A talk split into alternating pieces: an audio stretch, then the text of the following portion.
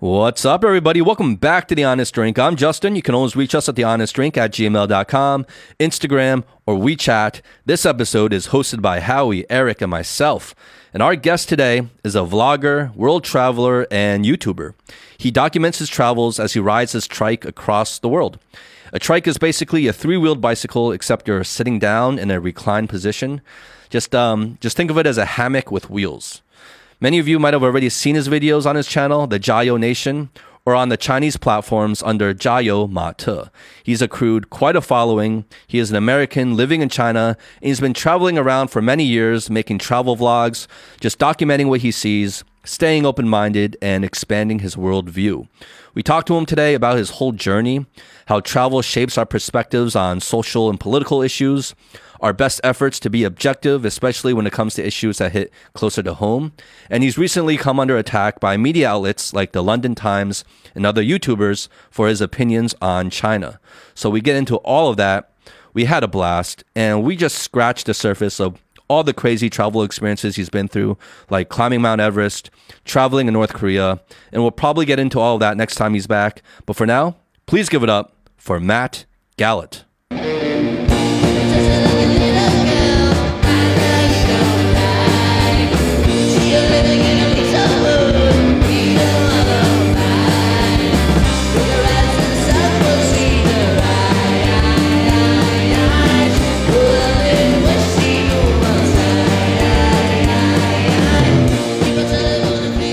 Then what's with this script on the table?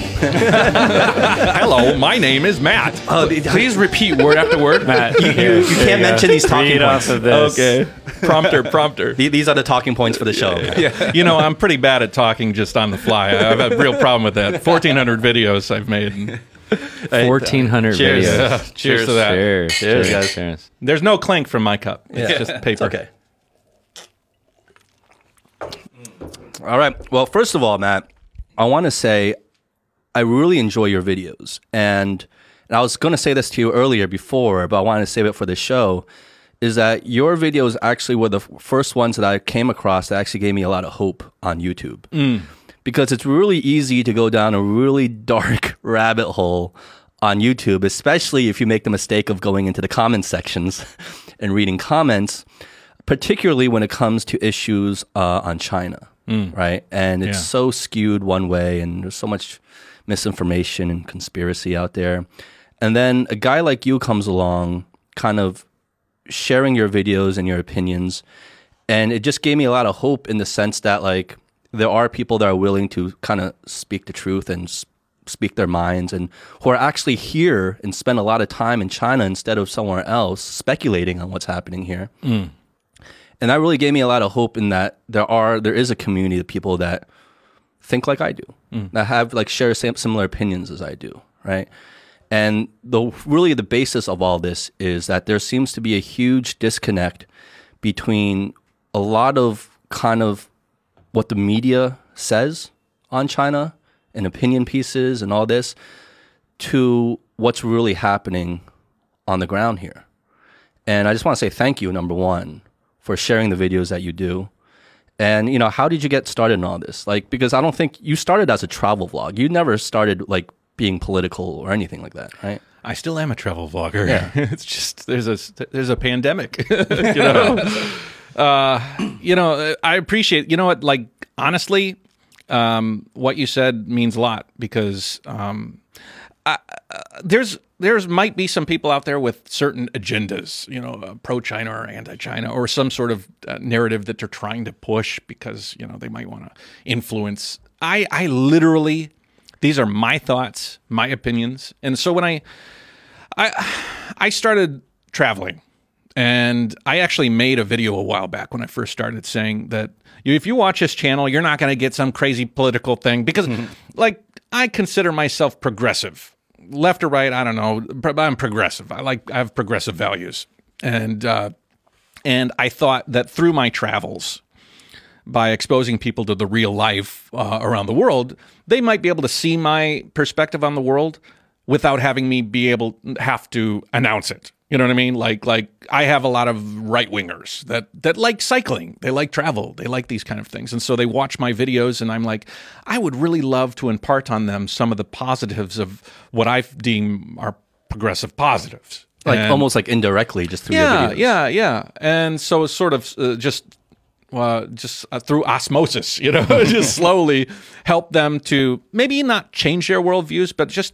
um, uh, grow, evolve. You know, Uh, just like like I've evolved. I'm going to evolve after our meeting, you know, slightly with with our opinions and, and thoughts from all of you. That's how I feel. We all grow is by sharing, and you're not gonna you're not gonna grow if you're alienating people. And and like you said, I like that you have similar opinions to me is great, but it's also good to have people without the same opinions because because if you like we were talking about before with this started, you know, you start a confer- a bubble. Echo chamber, An right? echo chamber. And all your biases are confirmed. And I knew that because I only hang out with people that only think, you know, and I don't think that's good. So I was like, well, maybe I could do these travel videos and then people can impart whatever knowledge you want from it. But uh, um, after COVID, um, when I, I paused my cycle tour, I'm normally cycling a three wheeled recumbent trike around the world. My intention is to cycle from China all the way to the United States in like 15 or so years. It's it started with five years and then it's 10 years. Now it's 15 years. Now with pandemic, who the hell knows now, you know?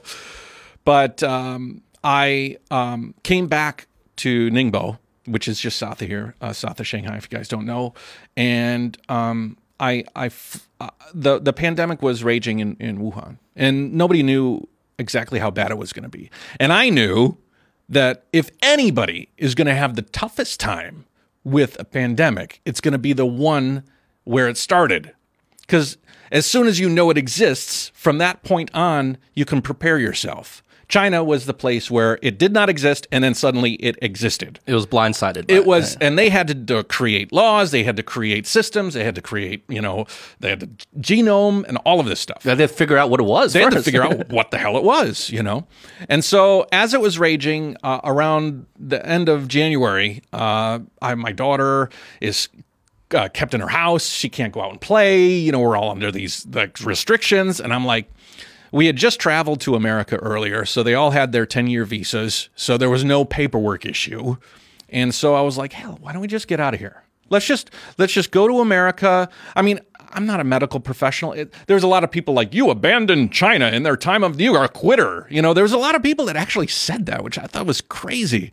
Listen, if you it's, it's like if there's a tragedy, you know, the the people in, that are taking care of that tragedy are going to say, if you're not involved in a tragedy, get away from it so that we can take care of the problem. And I was like, well, let's just leave China and just see how it goes. We'll go to, you know what? You know who's going to take care of this real well? America. So let's go back to America. and so I went to America and uh, This just is before- January, right? this is this is February second, the day Trump had his quote. I'm, I'm literally making quote singles with my finger travel ban, which was total. Can I can I swear a little? Yeah, bit? you can swear it was total bullshit. You know, I left China on February first. And with my daughter and my wife, and we flew to O'Hare. O'Hare was the hub for uh, the the travel ban yeah. Yeah. you know and and so i videotaped the whole thing i was sharing daily videos of because i thought it was important it was very pertinent and so I, I landed in o'hare and me and me and annie my wife we were we had our masks on on the plane my my wife was like don't eat any in-flight meals you know no you know keep that mask on your face and so we landed in o'hare and then when we got out we were all speculating okay um I hope Trump lets us in. You know, uh, we hadn't been to Wuhan, so we've got that. We're ready to answer questions, and uh, you know, we we got X and Y. If Y happens to Z, and blah blah blah. Then we walk in, and nothing. It's like n- normal. It was. It was. We walked in. There was no uh, hazmat suits. There was no barely any masks. The only masks were from us on the plane. Other Chinese people who were like, "Oh, this is going to be serious." And so we walked in. You know, when you go through the customs check and you're kind of like you're waiting in line and snaking. There was one of these TV screens that was up hanging from the ceiling, and it had uh, a rolling still image, you know, warnings. Don't forget to grab your belongings, you know, uh, blah, blah, blah, just stupid stuff. And one of the screens, one of the five screens that were showing every 10 seconds or so was, was, um, if you've been to China within the last, or been to Wuhan within the last 15 days, self quarantine if you can. It was like can. if, you know, if you want, Honor you know, code. honor code. And then we went up to the checkout guy and, uh, the the uh, customs guy, and he was a ABC, uh, you know, uh, American born Chinese, seemed or a- ABA, American born Asian, and uh, he's like, "Hey, how you doing?" I'm like, "We haven't been to Wuhan in 15 days." I'm like, like, like You're, you're, you're ready for like the Spanish Inquisition here. yeah, yeah. And he's like, "Oh, your daughter. Oh, my daughter's the same age." I'm like, "Cut the bullshit. I, I, you're a really nice guy, but you guys don't understand what's uh, like. We flew away f- because we thought I was looking forward to some serious, uh, serious consequences. Serious draconian shit. Right. I was ready for it. It's what you need to do in a pandemic. So when we left, we weren't encouraged to quarantine. We weren't encouraged to anything. We literally got an Airbnb for 15 days right adjacent to the airport, and we ordered Amazon food deliveries for the whole 15 days. We did that voluntarily. There was nobody that told us. I didn't want to bring COVID to my family. Even I didn't want it was asymptomatic. We knew that by then. So when I, the long story to tie together, um, I flew back. We we stayed in America for like a month until March 23rd, and we flew back to China um, because we were like, oh my god, China's s- s- treating this with the respect it deserves, and America just doesn't even doesn't even give a shit. It's going to be horrible. And tr- tr- tra- tragically, I was confirmed. You know, in a lot of ways. I mean, today's every day is just like a like a mass mass casualty event on a huge scale. And so you ask like politics and stuff and these stories that I shared, and I was like the uh the barrier that I had erected around my political opinions and my my cultural and, and sociological opinions on the world, it wasn't it was too thick. And I felt like I wasn't like I'm like people need to know the the world that I see. Maybe I'm not right. I, I I'm I'll always say you give me new information, I will I will uh, concede. But there was so many things that I'm like, oh my god, the world needs to know. The world needs to see China. World needs, you know, oi oi oi. You know, so I started opening up and making more political slanted videos and more like, you know, China's doing this right. I don't say China's doing this right, you know, because China's perfect. I'm saying China's doing this right. Why don't This we matter, right? Why don't we start to do that China thing that's right? If America was doing some, something right in a circumstance, I'd say that too, you know? You're not letting your personal opinion. We don't want to let our personal opinions get in the way of um, understanding how different countries are doing things differently. Like no country can be 100% right and no country can be 100% wrong. And by you know just taking such a personal view of things, we are very closed-minded. Well, Yeah. Did you did you feel a need? Was there like because you're you start you know your travel vlog and you go around and you know at the time um, before when you're shooting your videos, you know a large most of your videos are about China because that's where you live, and you travel around China shooting these videos with really no other agenda than really to just show Share, right? share the beauty and positivity of the places you see or not if you don't Yeah, see yeah. those things. Um, did you feel like a need to kind of almost defend your position and your experiences because you were getting attacked online, or did that come after? After you started being a little more political? Well, I didn't start making videos in order to influence anybody. I made video, and this is one of the reasons why I'm happy in like. there's certain people in the YouTube realm that I wonder if they're actually happy with the product they hmm. produce because they they might they might be like cornering themselves or painting themselves into a certain position. I made my videos. I didn't say I'm going to ri- get rich off of these videos. I didn't say anything anything like that. I'm going to be a superstar. I said I'd like to share my stories. I'd like to share my stories because I have a horrible memory. And if I look at the past and I try and remember significant moments in my past, I have a really tough time grasping them pre video. So when I started thinking, well, I want to climb Everest, I'm like, this is going to be probably the most epic thing I will ever do. You know, I, I decided at one point I'm going to cycle around the world. Along the way, cycling is just a piece of it. I mean, climb Everest. I filled a bucket list. I said I'm going to do all the most incredible things, and I said I do. I want to retain this for myself, and secondarily for anybody that might be interested in watching. Way way I'm going to finance it, I'll do commercial videos. Like I'll go to a hotel and I'll say, you know, do you want a video of their hotel? I'm a, I've got a really good, uh, you know, radio voice. You know, I can, I can, I can, I can do a video for you. And my objective was going to be doing that, and then I'll just share my life on my YouTube channel for me primarily, for everybody else secondarily. So as the channel started to grow, I was like, oh my gosh, the channel itself can monetize. So this is pretty incredible. I dropped the commercial video idea and I was like, I'll focus on making more videos of my life because as much as they're important to me, it seems like they're helpful for other people to see the world.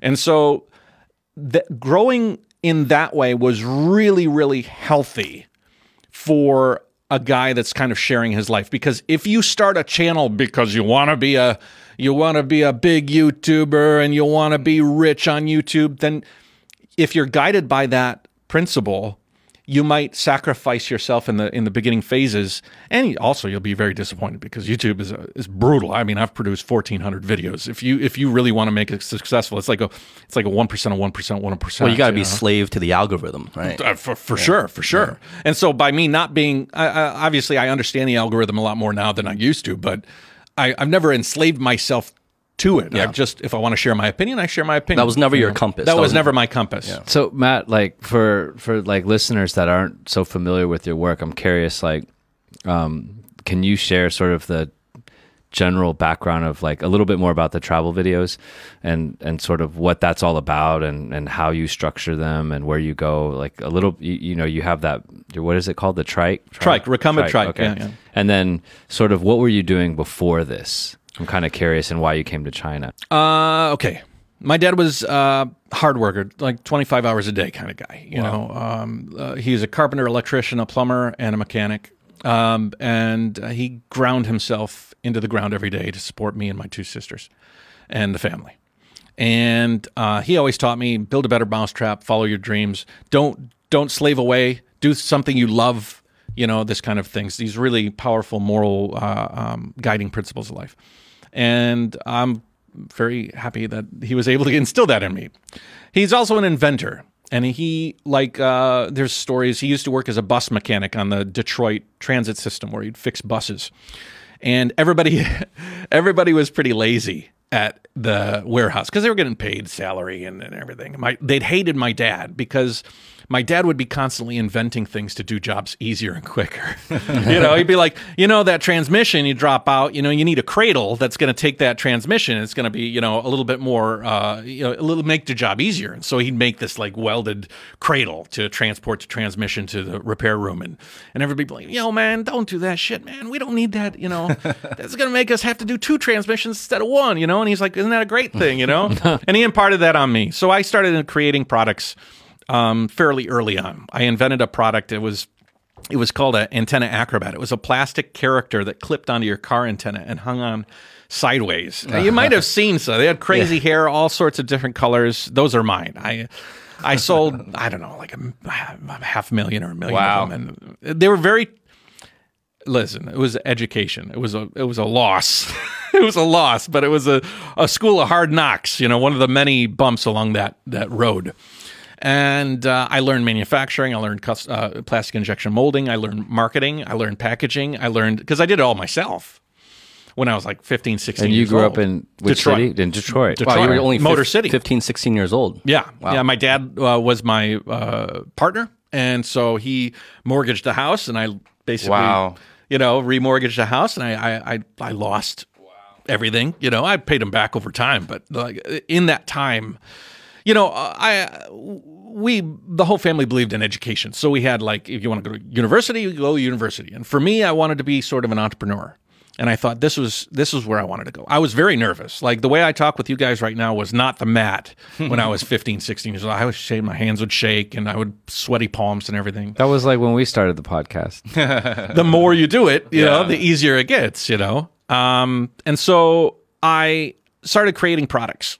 And the, my antenna acrobats were the first one, but I started making products for uh, casinos in, in Detroit because they were ordering all sorts of crazy stuff. Because uh, when you go to a casino, you instantly buy one of those cards, ID cards, to do the machines. That card knows your birthday. Your birthday is probably the most important date personally for that casino to know. They they want to cater. They want to have you celebrate your birthday at this casino. So your birthday comes around and they'll say, "Hey, Joe Schmo, uh, we got a free gift for you. Come on into the casino. It's a it's a custom made coffee mug or uh, wallet or something." So they need to, and they have hundreds of thousands of people on these lists. You know, so they want to have creative, interesting things that people will be like, "Ooh, that, why? let's go to the casino and we'll get that free five dollar wallet." And you know, well, we're here. Why don't we just put a couple of hundred dollars in the machine? Because you know, we it's, we're a little lucky. Our lucky day. It's our birthday, and then they leave, you know, two hundred dollars uh, lost, and it's a win win for the casino. So I was catering to those casinos and making products for them. And I was also a valet at the casino. I've had 60 plus jobs in my life, like lots of jobs. And uh, I uh, the I think it was around the time that the bottom was falling out of the economy, the housing crisis, you know, the big one, and uh, Detroit was getting hit hard. So I, I decided uh, I got to move, and then Vegas was a big casino city, and Vegas is good when the economy's bad, and it's good when the economy's good. I mean, people gamble for No matter what. multiple reasons to get richer or to get rich. And so I moved to Vegas and I started catering to those places. And I started uh, building other clients, by making different products for different people. Um, I also, along those times, learned that I could make products in China much cheaper and much more cost effective. And, you know, it's funny because we live in a time where they're like, China took all of our jobs, China took all of our opportunities. But I gotta tell you what, they gave people opportunities too. People that that run those businesses would not be able to run those businesses without being able to be competitive and doing products in China. It's just was the way it is. Maybe it's because the government wasn't enforcing these things. That's beyond. That's an anger. The anger shouldn't be directed at China. It should be directed at the systems in place to make it so China Well, was to the people who are actually buying the products, not the people who yeah, are making. Yeah, I mean. Walmart, you go to Walmart, you fill your cart up with mostly Ameri- uh, China-made stuff, and then you say China took all of our. Well, you're part of the system that made that happen, you know. But anyways, I started learning how to use China as a vehicle to help people in America further their their their goals. And one of them was this product that was a, a baseball product, a safety product for baseball and uh, we made this product and i was i was doing business in china through global sources which was like this this website like taobao way back alibaba way back in the day and um, we were doing this project in uh, in china. And he said i'd like to go to china to to see this product made. I'm gonna this is a very long story. I'm i'm, I'm going long-winded I, basically we went to china found out that the product was a disaster. It, the whole thing, the factory samples that they sent me were were not the sam the, the production quality samples, and my customer's sitting there, cry, basically not crying, but he's like red faced. What am I going to do? He said, because we were I'm I'm friends with my customers. They're, not just customers. I care about them, you know. And I'm like, oh my god, I just ruined your whole thing. So uh, we went back to the United States with head in my hands, and and I said. I'm going to pay for whatever you need made here in the United States. We cannot do it in China. It's that that ship has sailed. Let's try and make it right. So we made his products in the United States. I paid for it. Lost. I, I went from hero to zero. And I was thinking to myself, shit, man, I can't keep going like this. If I'm gonna if I'm gonna continue to do business the way I'm doing it, I gotta move to China. I gotta understand what I did wrong and make sure that it doesn't ever happen again. So um, I did. I sold everything and I moved to China. A lot of people moved to China on teaching contracts or a business contract as a quality control. But I moved to China with nothing. with nothing. And when was this? What year was this? Uh, 2009. So I found a place. My agent, uh, Vera, was living in Ningbo. So I chose Ningbo. That's why I chose Ningbo. And so I went to Ningbo trying to make business. I, that was that was my goal. I wanted to be rich. I wasn't like greedy rich, but I was like, money is what I need in order to accomplish goals in life. And it didn't take long for me to realize that wasn't really the case. You know, you don't need so much money. You need like what do you need money for to buy experiences, right? Because we're all got, we're all a series of experiences. That's who we are. That's what we're made up of. So I was like I need money to buy these experiences. But then I'm in China and I'm traveling, I'm taking train trips, I'm going to Indonesia and New Zealand and all these places. I'm like, this doesn't cost that much money. What what am I what am I waiting for? Let's just figure out a way to to just get enough money to continue the uh, the experiences coming in, and that should be enough to make me happy. So then I started designing the trip around the world. My friend uh, came to me with the because I was going to think cycling or hitchhiking. I had all these ideas, and my friend was like, "Tadpole tricycle." I was like, "That sounds like the worst form of transportation." Tadpole because it's wide in the front and narrow at the back. You know, so the, And for our listeners, we know the, the trike is like the tricycle, like you're sitting down and you're pedaling, right? yeah. I mean, bicycle is two wheeled, tricycle is three wheeled. So I like mean, you're you're like on a couch and you're pedaling. Yeah, yeah, super amazing. It's stable. You can record from it. You know, you can drink a beer if you want. I mean, I fly my drone and I videotape my vlogs, and all from without even having to leave the seat, and I'm not even having to worry about balance issues. It's it's a really um, and it's so unique. I drive past ninety percent of the people I drive past will never and have never seen me on that uh, a trike like that. So when you drive past somebody, Well, you're pedaling past. not- yeah, not yeah, yeah, driving. yeah. Sorry, sorry. Chi and uh, Kai. Uh, in Chinese, there's two words, Chi and Kai. I just learned that for the last eight years I've been cycling, or six years I've been cycling, I've been telling people, "What Kai Zixingche," which is like I drive, drive, a bicycle. And my, I'm trying to get my Chinese, and they're uh, like, Kai. She's like, Chi. It's Chi Zixingche. I'm like, oh, shit. I've been telling everybody confusing things. So, um, yeah, yeah. So I, every time I pass by somebody, it's like you're sharing an experience that they will never have ever again or have never had. And it's so incredible. It's like a smile machine, you know? Yeah. So I started that travel journey and I filled out a bucket list. And when I did that before I had started, I was like, this bucket list will guide my journey. It's not just like trying to get from Ningbo, China to Los Angeles, which was the original plan, as straight as you want. It was let's create nodes along the path where I can accomplish certain bucket list items. The largest cave system in the world in Vietnam, you know, learning an instrument in Indonesia, doing my, you know, and all this you know, wingsuit wingsuit jumping in in New Zealand. You know, that was the objective. Was what the objectives guided the trip. Mm. The trip was not the objective. You know what I mean? Mm-hmm, mm-hmm. And uh, so I've been kind of going up. I I got hit by a truck, going to run over by a truck. It, you know, I've I've torn meniscus. I had to climb Everest. Uh, my, Annie's dad had cancer. My my dad died. My, you know, uh, grandma and grandpa died. Uh, It was just a pandemic, global pandemic. That was the last one I said, but. But you know, I'm just constantly dealt these kind of weird hands that are always kind of pushing me back here to China, and so that's what kind of I'm like. That's kind of the story, not in a nutshell. That is a big nutshell. the roundabout, the roundabout. But like, okay, if there is one thing, because going back to what Eric was saying, it's like giving people context about like what are your videos all about? What are you all about? What is your channel, JaYoe Nation, all about? If if there is one thing that I can take away from, I think your overall message of your channel, and you can correct me if I'm wrong, it would be travel can profoundly change your perspective and open up your mind. Like the, the importance of travel. Now, is that accurate to say? Yeah, yeah. I mean, like, I, I wouldn't say that was the intention. My intention was just to share my life. The result is that some people, like, can I share a story? Yeah. There's a guy on my. Uh, I, I, let's see if I can find his email. I'll, I'll read it aloud. It's it's incredible, actually. His name is Edward. Jeez, I wonder if I saved it. Is this like a fan email? uh, or? yeah. Yeah, his name is Edward H. Verdonk. I think he's German.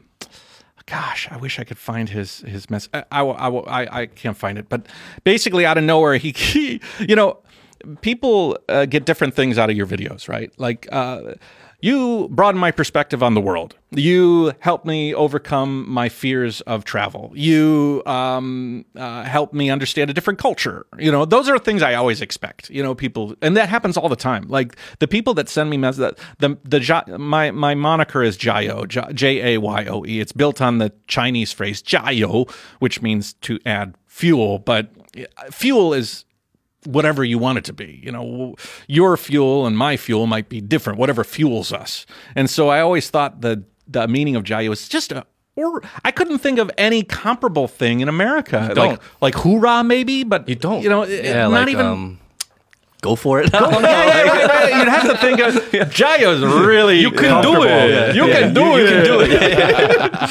it. but uh, so this guy said sent me a message. I, I had just gone to the Geely factory, the Lynk & Co factory, and I saw them manufacturing stuff up in Yuyao. And he was watching that video. Now, this guy had a stroke and he lost, like, he had a stroke about five years ago and he lost an entire, like, a quarter of his life. Like, just memory wiped out. Had some sort of a blockage in his brain and it was gone forever. And his wife had to readjust. This is my this wasn't my old husband, this is my new husband. And we're going to have to get through this together. And there was heartache and strife and all of this stuff. He was watching my Lynk & Co video and he said it was really I wish I could have found the email, but, but it's okay. He said when I'm when I was watching this video, I instantly thought to myself, I worked in Jaguar. Whoa. I worked in a Jaguar factory.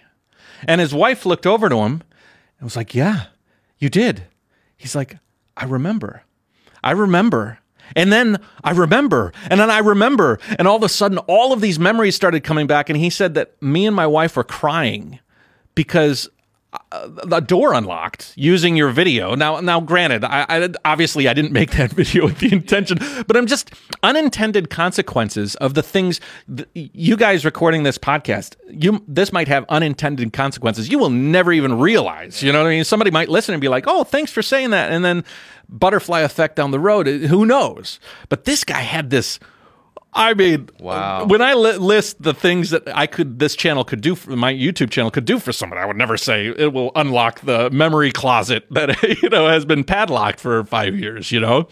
And and he said he went to his doctor, and the doctor was said just keep watching that video on repeat you know, because you never know what else it could unlock. But I mean, like it's an incredible opportunity to be able to share and, and you never know what the hell was the original question you asked me because i don't know Well, it was about like the takeaway Oh, from your why- overall message, but like more like that's a beautiful story by yeah, the way. yeah yeah yeah But like, uh, I'm interested in learning like what have you learned or how have you changed or your perspectives changed personally through through doing this channel and making the videos that you do and getting the response, whether it's positive or negative responses from it. Well i'm always changing like i'm always adjusting like like i'm not hardwired you know uh, one of the things I, I'll issue an apology. Like I, I say, I'm sorry probably too many times because I'm constantly aware that uh, nobody's perfect, you know. And the moment you think you're 100 percent right, the world will come and smack you in the face and tell you you're not, you know. So I've evolved a huge amount through my YouTube channel and being able to share the experiences because it's elicited responses from the YouTube community uh, to kind of check me, you know, or to confirm, you know. So you know you've got the both sides, and uh, God, if like I, I I've said this, you know, if I talked to the Matt from ten years ago and we sat down and had a conversation like a podcast, holy shit, he would be floored. He wouldn't. He, he would be unrecognizable. I, well, I, I would. He, I would recognize him. He certainly wouldn't recognize me. Why is Uh, that? Well, because I've, you know, I like like we were talking earlier. I grew up in Middle East, uh, uh, not Middle East, Middle East, Southeast, Southeast Michigan, and you know, uh, that's a very fairly right wing uh, part of the world. And my, you know, my dad was a hardworking, red blooded American, and and you know, we have a certain mindset as that that type. And so, as you get traveling around, you start to ad- adopt other mindsets and questioning things. Oh my God. You know, like uh, I made a video recently about war, you know, and I was like, I remember the whole weapons of mass destruction and the idea that a government is going to try to coax you into what they want you to do. They want to get in and, and, and, mm, you know, take a little oil here and there. I mean, you know, uh, or whatever the case is, you know, uh, and everybody does it. China's government does it. America's government does it. But when you're living in, in America, you're like, oh, we don't do that. It's it's everybody else. We've got to go save everybody else. and, you know, Yeah. and especially war. It's a I mean, positive coalition. It's not. yeah, yeah, yeah, yeah.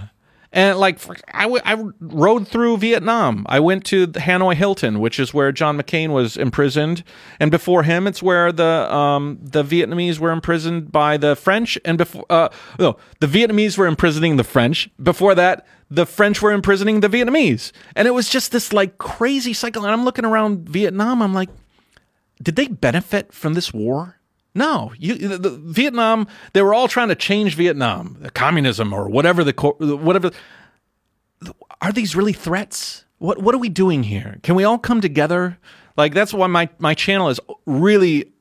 It's not completely uh, optimistic, but it's definitely has an optimistic slant to it. So I want to share that optimistic slant with the people that watch the channel in hopes that they can be a little bit more optimistic instead of pessimistic as, as well. Well, as it as it relates to kind of our situation here, and you know, when I watch your videos, I get a feeling of like, like you kind of echo a lot of the thoughts and feelings that I've been having. And we've arrived in China because I, I arrived around uh, 09 as well to China. And so we've been staying and living here through a period where we saw, like in real time, the tensions between America and China escalate and escalate and escalate, right? And when we first arrived, if you were to go on social media and YouTube and look at news media and journalism, there wasn't nearly as much coverage about China being a threat or any of this. It was more focused probably on the Middle East at that time. Uh, you know, Russia's always been, you know, a topic of discussion in terms of like kind of foreign quote unquote enemies, I guess, or threats. But through really the last few years, we've really seen like a spike in this coverage and hot topic of China hmm.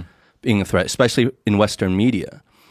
And I'm just thinking like we're staying in this time where like we're realizing a huge disconnect between what we're experiencing in our day-to-day lives living here and the kind of the messages and beliefs and principles we were kind of raised with in the United States. You know, we're like growing up in the United States, we were, you know, I don't like brainwash is a strong word, but like it's kind of like we're kind of brainwashed. I right? pledge allegiance to the flag, United States. and you think you're on like the like the right moral line of every topic, every issue, and even things as like taboo as like communism, hmm. socialism, things Oh like my these, these these terms were so extremely taboo that like of course they're evil. yeah. Of course, any and anything And if you say anything otherwise, you're you are evil. Yes, and you're labeled as a traitor, as a mm. China apologist, which I think you've been labeled by your critics. And it's it's this it's this complete like craziness because when you actually have spent time in China, yes, it's a communist country. Hmm.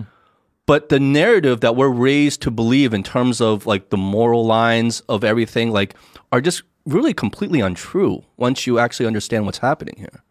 So like how has that has that affected you at all in terms of, you know, your beliefs? Well, I mean, I think it's more it's all deflection. You know, I think that the what we're in right now is massive amounts of deflection. And you see it a lot in like like th- this is a perfect example is like the Mexicans coming over the border in that issue in America. You know, these damn Mexicans, it's all their fault.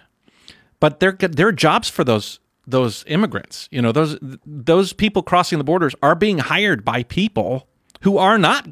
Why doesn't even nobody cares about them? You know, nobody nobody gives a shit about the factories that are making money off of the labor from those people. You know, there's income issues, there's minimum wage issues, there's a whole lot of issues. That those immigrants are not the issue you know that you need to focus on in order to fix the immigration problem. Sim- similar to China, it's like like you said that that's changed a lot. Well, it's changed a lot because money. Because China used to be everybody's bitch.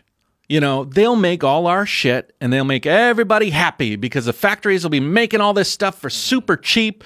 You know, they're hiring kids and we care about that, but who- really cares about that? I mean, I'm saying this As long as we get our facetiously. products. I'm saying Nike, Nike, it was, you know, they had factories that had child labor and stuff. Today, I don't know how many factories might be child but it is certainly very, very, very small. I don't know. You know, the income for the for the Chinese laborer has gone up. I know because I'm in. You know, Yeah. you know, there might be some people that might make YouTube videos about knowing China. You know, in many different ways. Well. I know China as an import export guy that went into factories. I talked to a lot of people. I've traveled around. I cycled through little villages. I've been to one star hotels. I've been to ten star hotels. I've been I've been across the entire gamut. So if somebody says their opinion of China is better than my opinion of China, I would like to challenge them a little bit on that because I have seen the old China and the new China is much improved, my friends. And when you have an economy that has improved so much, all of the sudden they go from being your slave to being your competitor. And once you become a competitor, the message is the messaging has to change. Yeah. You know what I mean? There was a certain control that the world had over China for a long period of time, which was the status quo. It's no big deal. Uh, As long as they keep making our shit, I don't care. But as soon as it started to shift, threat. yeah, yeah. As soon as they started becoming a threat, instead of like reaching out and saying, "Let's," you know, I don't. I trade policies are important, but not when you throw them at people like like a, a monkey throws his feces. You know, like you, you know, there's like people are like, "Well, Matt, what do you you you think China should just no?" But there's diplomacy there's diplomacy and then there's what has been happening over the course of the five, past five years or even more you know it's been it's been going on for about a decade you know this kind of anger towards china. And it's and it's so like easy to see. I saw it when i was making little doodads and antenna acrobats and my like you know i was buying products from china because the the systems that america set up to buy stuff from china was easy Yeah. and good. It was beneficial. and everybody was happy about it back then And it's You also, I, I think, it's also the context of like the um, concept of like time means different things and moves differently in America and China. So when you talk to Americans and you're taught and you say something like, you know, it's different than it was in the '90s, let alone the '70s and you know, 80s. jeez but you know it's different than it was in the 90s and in america things move and progress and develop relatively slower in their system in the american system. So when people say oh in the 90s well that's not that long ago. How much could have possibly changed in you know 20 years you know 30 years right? Like like how much could have possibly changed? Like nothing's really changed in my city. You go to new york today versus new york back in the mm. 90s it's relatively pretty much the same exact Yeah. thing. So people are kind of like hesitant to believe like all this massive social and cultural and infrastructure and political change can happen so drastically and and and so well within hmm. that short period of time. But when you live in China, you understand that hmm. time moves very differently here. A year here and things are almost unrecognizable. You know what I mean? You spend a year away from Shanghai, you come back, and you're like, wait, wait, well, this neighborhood's different. That's different. This building wasn't here before. You know what I mean? so I think it's also that has a bit to do with it in terms of a lot of Westerners' hesitancy to kind of believe a lot of the the message and a lot of the things that you you say. What's that? What's that Ferris Bueller line at the end where he's like, "Life moves pretty fast. Oh, yeah. If you're not looking, you know, it'll pass you up." It's yeah, China. yeah, yeah, yeah, yeah. But it's like, what, like, how do you, how do you, how do you like confront that? Like, how do you, you know, because when I see you and I, s- you know, you get labeled um, Oh yeah. a bunch of different things, Yeah. some really nasty things, Yeah. Um, whether it's like a traitor or you know you're a China apologist or Terrorist. you're or terrorist, you've been labeled terrorist. Yeah. You've been labeled. Uh, You're you've bought been- out. yeah, well, you're like you're you're working for the CCP. Yeah. Oh yeah. You're- They're you're paid- funding me. Yeah. You've been Hey uh, guys out there, if you're working with China's government, uh, uh, uh, my WeChat's out there because uh, apparently you're funding me. I haven't seen any of those checks, guys. Yeah, you're a little late on the payments. yeah, yeah. Please, jeez, you, Louise. have been called a white monkey of the CCP. Yeah, right? yeah, yeah. You've been called a bunch of nasty things.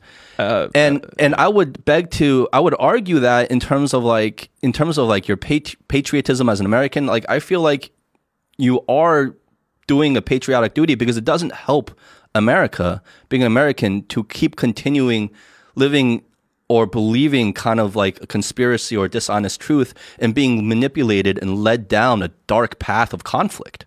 And you're being and you're not saying like China is better than America. You're just saying, look, it's not what we've been told to believe. And this is what is reality. Now take what you want to do with it, but we need to prepare ourselves for the reality of the situation because it doesn't help anyone to kind of believe in the whole conspiracy and American propaganda because that's just going to lead you down a really dark path and China is going to keep continuing to improve and rise and you're going to be left behind. Well, think about the rot that happens uh, in the example of America right now. So Donald Trump uh, contested his his loss, and he sent Rudy, Rudy Giuliani out to do all these court cases. I'd give him a chance. Present me a case. First case down. Second case down. Fifty cases down. There's a certain point you lost. You know, you're done. But the propaganda that America has put out, because hello, everybody, America puts out propaganda too. propaganda is a broad topic, you know, and we were talking about that. You could do a whole podcast about what, the yeah, like definition the of definition propaganda of propaganda and the stigma around the word propaganda. Yeah, yeah. This was rotten pop- propaganda, right? So, like, it, it has encouraged so many people because the president of the United States and all of his his his people have said we won legitimately. Now, if you trust the system that you're part of, if you're a right winger, you've always been, your dad, your mom, your uncle, your grandpa, everybody's right wing, you're going to say, well, you know what? What the president said must be true. It must be the world is against him. Now, I look at the data and he's lost so many of those cases. Any credence that he had that he, that he won is not there anymore. But what happens? It's the same thing with China, you know, like like you you can't win if you go up to those people and you say Donald Trump lost. They'll say you're not looking at the right information. it doesn't matter if the information you're looking at is a lie. They believe it wholeheartedly, and there's no way to break them from it. It's the same thing with China because people will say, um, like, I get, you know, I did a I did a, uh, a poll on my channel recently, and I asked how many people watch my channel uh, who are Asian inside China, how many people watch my channel who are Asian outside China, how many people watch my channel who are Western inside China, outside China. Those four options, and I wanted to do that because I wanted to see, like most people that watch my channel like my channel. I mean, the the hate watchers are a percentage, but they're much less. And you know what they are? They're mostly Asian. They're mostly people who have a connection to a, to Asia. Now, this is a very rough poll that I'm using, but most of the haters, most of the angry people, the people who say they they they're defending China and communism, they're Westerners. So it's like there's no way to change any minds because the people have been infected with this idea of what they think China is. You're inside, you know what China is. The Ch- Asians know what China is. And I'm not saying, that, listen, I, China's not perfect. No country is perfect. There are some things going on here that I don't think are quite right. I bring them up in my videos. People think that I don't talk negative about China, but I talk overwhelmingly positive about everything. It just so happens that 4,000 people dying a day of a pandemic in America is something I'm sorry I can't keep quiet about. You know, it, I bring that up because it, it pisses me off. It's frustrating to me, you know. But uh, I don't know. I don't want. I don't know about enough about certain issues. You know, I'm American, so I know a lot about the issues going on there. You know, there's some issues in China. I know what's in front of my face. The streets are clean. The people are nice what people are saying about China in many aspects is crazy. If you want to talk about certain issues, I'm like, I don't even mind if people bring up stuff that is negative. I like it. Go ahead. I don't like to shed the dark. I don't like to look at the darkness. I look at the light. If you want to look at the darkness, but you're but you have a legitimate position, that's great. That's great. We need people to to illuminate the the shadows. Um, I'm the I'm the guy that's drawing attention to the light and you know so, but so there's a place for all of us but the propaganda is so crazy i don't even remember what the original question was No, I just no, get trailed just, off. just keep going. no, because I, I'm I'm fascinated. It boggles my mind that when I look at your videos, um, and not not so much the political ones, but just kind of your core bread and butter videos, which Mm. is about travel and culture, right? And you're going around different cities, and you're, taking your vlogging, taking your camera, and Yeah. documenting what your experiences are, and saying No you know, green screen. and showing. Yeah, no green screen. like you're you're on site there throughout. There's no like you know like doctoring of any Yeah, yeah, any, yeah. any, any images. So I, I After Effects smiles on everybody. They're all they're all very depressed. so you go around vlogging, and like just like the one you went to the farm and they were growing vegetables in that one yeah. city, Oy vey. and and and people can take that and then take that like really innocent like video, Yeah. and just extrapolate all these other connotations of like evil intent. Yeah. You know, recently you've been attacked by uh, the London Times. Yeah. Um, you've been attacked by other uh, YouTubers like uh, SerpentZA and Y86, who are kind of, you know, they have a, quite a big following as well. And they're very agenda based in terms of very anti China. But it just boggles my mind how they can take your video, which has like really no political like lean, really. It's just like you're just in the city and you're looking at Yeah. farmers and you're looking at vegetables and Yeah. that's it, right? Yeah. And then people can be like, that is propaganda. He is a white monkey working No. for the Chinese Use, Communist useful Party. idiot. Useful idiot. Useful idiot. You're a terrorist. yeah. Like I just don't I just don't understand the connect there and it just feels like people are have so strong of an agenda to smear and paint a certain narrative that they they just are desperate to look for anything, especially someone who is saying relatively positive things, and just and just fabricating this whole narrative around it. It's it's mind boggling to me. So I'm going to cut in here. Um, first of all, um, the the the audience base is a really important thing, right? So Matt, you primarily your audience is on YouTube, right? Is that is that I had my. it's crazy. I worked for eight years to build up my channel to 110,000 views or 110,000 subscribers. I started my Douyin, which is TikTok China. Uh-huh, I started that three months ago. It's it's, it's at 650,000 Oh, wow. subscribers.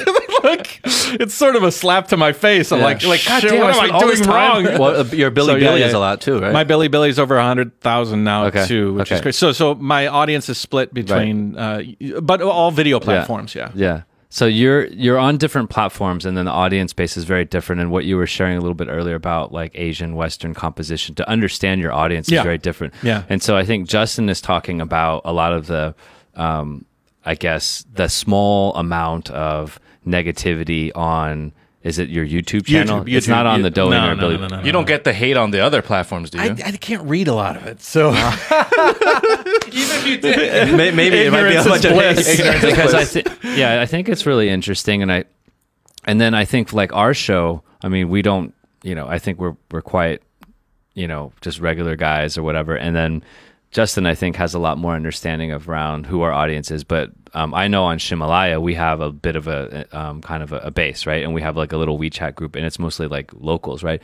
So what, what's really interesting is that like most of the people probably listening right now would find it even inconceivable to think about you know a group of people wherever they are watching YouTube and then attacking you for certain things right? Yeah, um, and I think this is not just you. This is sort of like I mean it's it's a symptom of society. Where you get to a point where there's so much polarization and people are arguing and stuff like that. I'm curious based on your knowledge right um, travel seems to be an antidote for it right? Because you grew up in this place and had you never left Michigan Huge. you might be holding on to those values. Um, but I'm curious, like, what what do you think the root cause is for people to get so furious and have so much negativity when it seems like being positive is a much better way of living? I think it's got to be your upbringing, your parents, your friends. I mean, I have my social circle is huge, and I, I, guess if you have your social circle is huge, full of angry people, you're going to be an angry person. You're gonna you be, know? yeah. My dad was a pretty open-minded, uh, happy guy. I, he he was quite. Uh, he was like a reborn Christian. There's a whole story with my dad with regards. I'm not a very religious person, not, not- which is very helpful to travel around the world and be, you know, I don't even know agnostic or whatever. But I, I, I don't have anything against anybody's religion as long as it doesn't hurt anybody. Just don't hurt anybody. Come on, guys. let's let's you know that's you know I'm you know Buddhism is pretty damn cool, except for some of the monks out there like to blow. So you know there's there's hate, there's anger, and you can find it anywhere. You know, but I think it, the the root cause of it is is the the people you surround yourself with. You know, um, I was actually lucky enough as uh, when I was younger to be, I was really anti-social. I was a nerd. Uh, there was a girl Diana that in elementary school. She used to beat me up. Like I used to dread walking home from school because if Diana caught a glimpse of me, you know, I'd have to run through the What was her issue with yards. I don't remember. She just didn't like me. She uh, me. Tri- I was, I was. Matt, here you yeah, are Here again. you are. just like in the movies. just like in the movies.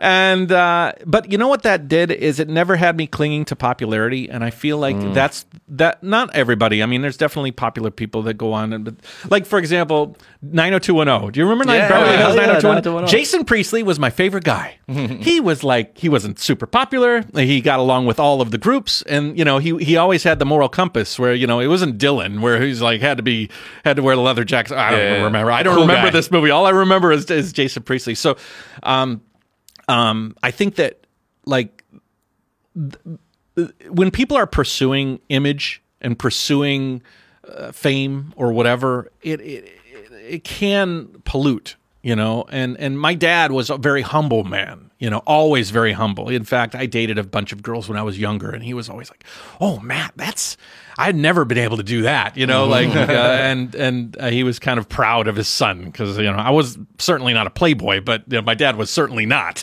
You know, on the on the extreme. So, I think that a lot of it has to do with you know with that, and you know me getting out of Michigan and me traveling even before I moved to China so important because every time you leap out, your circle grows and your circle grows and you start seeing. But there's so many people in um in everywhere in China too that never leave their village or never leave their city and never and so their ideology is is ingrained in their. Do you guys go home?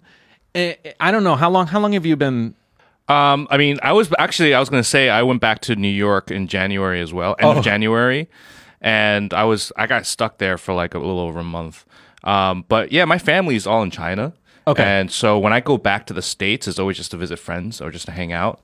do you do you find when you go home that like you have like uh hey guys uh how's it going and they yeah. look, they look at you and they go i don't know matt uh what's china like you know like there's uh, like i have a total disconnect from the people that i used to be like best friends with and that goes a lot to what you were saying is that like like you have to evolve and sometimes sometimes you evolve away from the old ideas you used to have and sometimes you evolve stronger into those and travel is so important for that you know? It's funny though, but face- facetiously, what you're saying is that a lot of these people, the haters, they just have daddy issues, right? well maybe. Well, a lot of these haters, like let's say, let's say the, uh, you know, like, because I keep bringing up these YouTubers that that hate on you because only because they do actually have quite large followings. So of- yeah, yeah. so some of them do. So it's not like no one's listening to them, Mm. you know. Um, but do you feel like they actually believe, like honestly believe what they're saying, or do you think that they've found a niche and they know how to play that YouTube algorithm? They know there's a market, an audience for it, and it drives those views, it drives those clicks, and so they just purposely play into that. you know, only speculate. A person is their own person. I cannot speak for. You're talking about Winston, you know, uh, who is SerpentZA. I can't speak for him. He needs to. He he's obviously doing something, you know, whether he believes in it or not. He's he's he's doing it. I think what he's doing right now is extremely toxic. I think that he is driving a wedge when he should be bringing people together. I used to I was friends with him and he still in his video where he, you know, he he loves to say, you know, Matt, you know, I never call you out by name. You know, he's like, I'm better because I don't call you out by name when I attack you. And you they say like, "Oh, I don't like to attack." People. I don't like to attack people, but, they I'm about attack. to attack people. You know, for the like next twenty punched in the minutes. and um, you, you know, I I I never agreed w- with him on everything. I don't agree. I like not to. ag- I like like we're talking. I like to hang out with people I don't agree with. As a matter of fact, in my Patreon, there's a guy in my Patreon named Gus, and Gus and I disagree on a lot of things. Like he gets shit on in my Patreon because a lot of my Patreons are patriotic, you know, very patriotic, and so they they uh, they dogpile on him a lot. And I'm like, no, no, no, no, don't don't don't dogpile on Gus. Let him say what he wants to say, and he's got like a somewhat of a right wing perspective, but he lives in China. It's, it's an objective right wing perspective. And um, when I, a lot of YouTubers in China leaned, loved that Winston showed the potential of somebody telling stories in China. And uh, Winston and I, we have, I mean, we're, we were never like best buddies. You know, I'm not trying to, I'm not trying to upsell our friendship, but we were friends. At least I think so. And I think th- he thinks so as well. And I met him in Shenzhen a couple of times when he lived here in China. And he was, um, he told me about his history and he told me about what what influences his like my opinion is influenced, like I said, by my dad and my family and the friends and the people I've met. And pretty much everybody has been this kind of gung ho positive, you can do it to aid to my existing optimistic attitude. Yeah, I'll- even you guys seem like pretty optimistic guys. I'm going to leave higher, a little bit more optimistic. Whereas other people might have been informed by different life experiences. And, you know, Winston grew up in South Africa. It was a rough rough place. I'm not going to tell his stories that he told me personally, but he's had some really rough things that happened in his life early on, and they might have informed his ideology, his his perspective on the world. He might be wearing a different colored glasses than I wear, and uh, we got to appreciate the different colored glasses that everybody wears. So when he made videos, you know, about his life, I, I don't know. I, some of them I wouldn't watch because I'm not too interested in them. Some of them I would because I was, and and some of it I wouldn't agree with. Some of it I I, I, I would. But then he left China, and he just he just felt really. I now I know that he really wanted to move to America. It was one of the things he talked about a lot, and I'm not sharing a secret. He knows it too, you know. And he was very happy to be able to get to America. And I don't know with what reasons he moved to America. I saw Matt and, and Winston's video about their escape. I saw that too. I escaped I'll tell you China. what. I'll tell you I'm what. If you're going to escape China and you're being tracked, you better swim across the freaking water to get to Vietnam. You're not going to walk through the customs check at Hong Kong. You know what that's called? Leaving China. uh, so, so I, I, I'm sorry, guys. I know, and that's part of the that's part of the thing I think that they're caught up in is that they've got to sensationalize a lot of stuff. And I, I, I don't deny that the the Chinese government was probably looking at them. They, you know, they they had certain they were doing certain things in China that would attract attention. All of us are kind of doing things that attract attention when we're doing yeah l- l- web you know promoting creating China, content, yeah. cr- creating content just in general. So um, do I do I deny that they got a whiff from somebody that there was probably some questions that needed to be asked of them? No, I don't deny that. I don't think so. But them escaping China and them leaving China, I think they left China. You know, they left China, and and and I think that they after that leave of China, it seemed like they just I don't know evolved into a different a different level of uh, of. Well, it seems no like they ramped up like the hate. there's and no demonizing. denying that hating and demonizing are like in vogue right in vogue. in Vogue. Yeah. Yeah. In vogue in is that a good thing? In Like vogue. they're they're in, In vogue vogue. right now. In fashion right now. In fashion, they're definitely in fashion. Um, I'm I'm on an opposite side of that. Like I'm I'm like that pro China. I don't even like saying pro China, but I'm like objective China. Yeah. you know, objective China. You know, is getting certain amount of an audience, but. The, the the anger and the vitriol and the labeling and especially with regards to COVID. COVID has changed the game because America fucked up so bad. Yeah. There's no denying it. Yeah. There is no denying it. So if your house is on fire and it's your fault, you lit the match. Um, granted, okay, China, jeez, you know, you gotta gotta always, you know, okay, it, it started in China, right? Or or it was birthed, it was found in China first. But you know, there was reports that it was everywhere in November. It was in in France. It was in in in Italy. It was in You're talking on November of 2018. Oh no, 2019. 2019. 19, yeah, it was it was it was found in antibodies of blood that was it was captured that was taken from people in, in the west coast of America. It was before it was found publicly in China. It was all other places. I, I'm not saying that it couldn't have that that the preponderance. I actually made a video that said that I it could have started other places. Since that video, I talked to some virologists. My uh, daughter's school teacher, her brother, his his brother is a, a virologist, went to Harvard, like a really smart cookie. And I sent him a message. I said I made a video recently bringing up the potential that it couldn't have you know been in China. And he's like, on, honestly, the epi- epidemiology uh, traces of the Wuhan of the of the virus are centered around China. So I'm I'm just saying that whether where if it would have started in China and still and the preponderance of evidence show that it did, it wasn't in China for long. It was everywhere right away because Yeah. it was an asymptomatic spreading virus, you know. Yeah, yeah. And so Oh, It's gonna spread no matter where Yeah. it starts. It's gonna spread. Right. And Especially so- in today's day and age. And so, with America saying, doing such a horrible job, th- that's why, oh, thank God I, you know, sometimes I'll lose the thread of a conversation. yeah, I get that. I a was lot. get really that. close to losing that thread. I was like, just grabbed it. But uh, you know, the the the fact is that that America's did such a horrible job. It's undeniable, undeniable. Their own fault. no, no matter where the virus came from, you could have followed certain uh, policies. You could have told people about masks. The fact that people don't want to wear masks, masks is a, it's not like we're asking people to shoot themselves in the foot. It's just wear a damn mask. Even if you don't think it does anything, wear the stupid mask. The, you know, but whatever. You've got to cast blame. That's what I'm saying.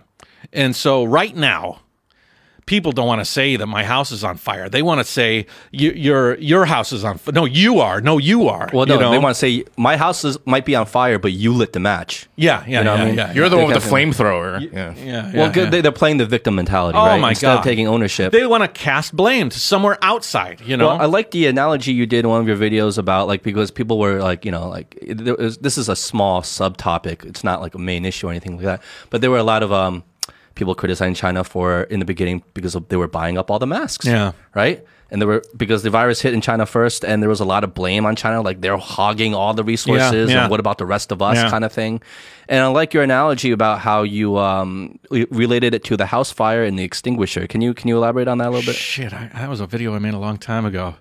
The what did I say? Can you tell me? Oh God! Now you're touching me. It, it- no, it was that about. was a really good story. I have really loved that story. I don't remember I, it. But I was you, hoping you'd be like, "Yes, Justin, here I go." take it from now here. you're throwing it right back in my face. Um, no, you were saying okay. So it's like about like like if you're a house like okay, China got hit by the virus first. yeah, yeah, yeah, and it was really bad here. yeah.